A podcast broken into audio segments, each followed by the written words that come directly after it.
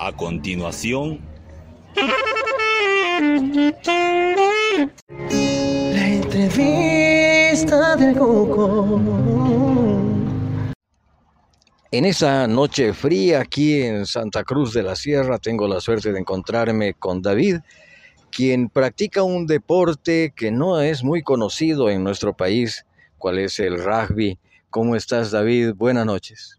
Buenas noches, Tuco. Muy bien, ¿y vos? ¿Cómo estás? Bien, muy bien, encantado de poder conversar contigo y además de que me ilustres un poco, como seguramente a la mayoría de nuestros eh, oyentes, acerca eh, de este interesante deporte. Contame, tú tienes eh, un partido importante mañana. Sí, mañana se juega eh, la tercera fecha del partido regional de rugby que se está jugando acá en Santa Cruz, la cual nos tocó jugar contra Tigres Rugby Club, mi club de mí es Aranjuez, la cual el partido va a ser a partir de las 4 de la tarde en la Villa Olímpica. Un partido de rugby, normalmente, ¿cuánto debería durar? 40 minutos por lado. Y como sucede en el fútbol, ¿tiene minutos adicionales o, o son los 40 minutos por lado clavados?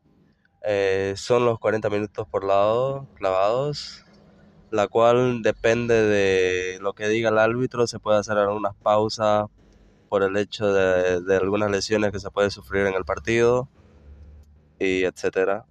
Pero cuando se hacen pausas, eh, esos minutos se adicionan al final, Eh, sí, se adiciona. igual que sucede en el fútbol.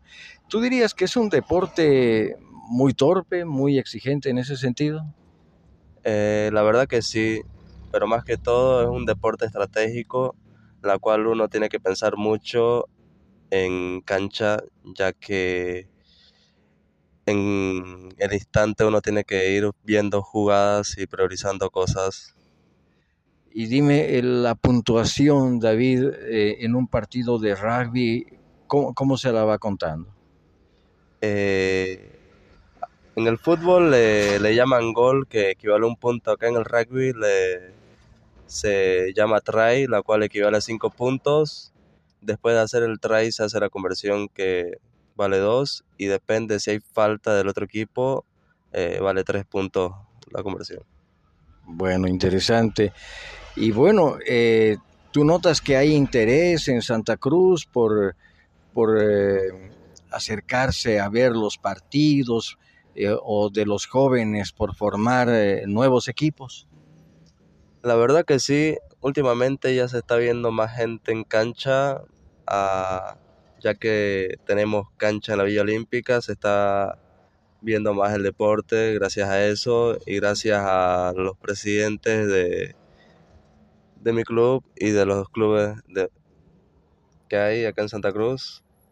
Se, se está expandiendo más el deporte, ya que somos cinco clubes que jugamos acá en Santa Cruz, se está haciendo más visto.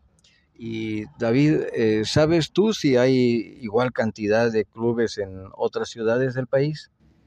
Eh, sí, en Cochabamba, en Tarija, en La Paz, en esos departamentos. Y se organizan seguramente campeonatos nacionales. Sí, el torneo departamental que se, se, se está dando inicio este año, la cual va a ser un partido bien duro, ya que nos vamos a enfrentar con otros departamentos y hay que prepararse más para lo que se venga. Muy bien. Y a nivel internacional, ¿cómo anda Bolivia en tu criterio? Eh, falta mucho, pero ya estamos progresando bastante en cuestión de nivel de juego.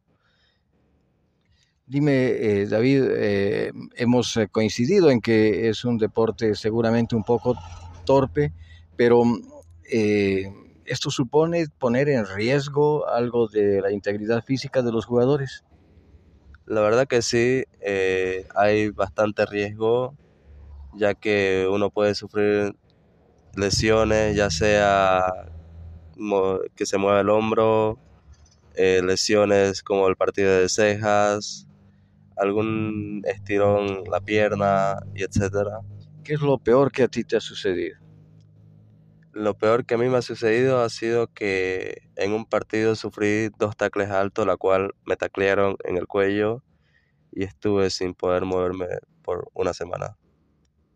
Bueno, David, te agradezco muchísimo tu disposición para esta entrevista y deseo pues que tengan un excelente resultado mañana y en el campeonato. Muchas gracias Tuco por la entrevista. Eh, pues hay que ir con todo mañana. Perfecto, gracias David. La entrevista del Coco.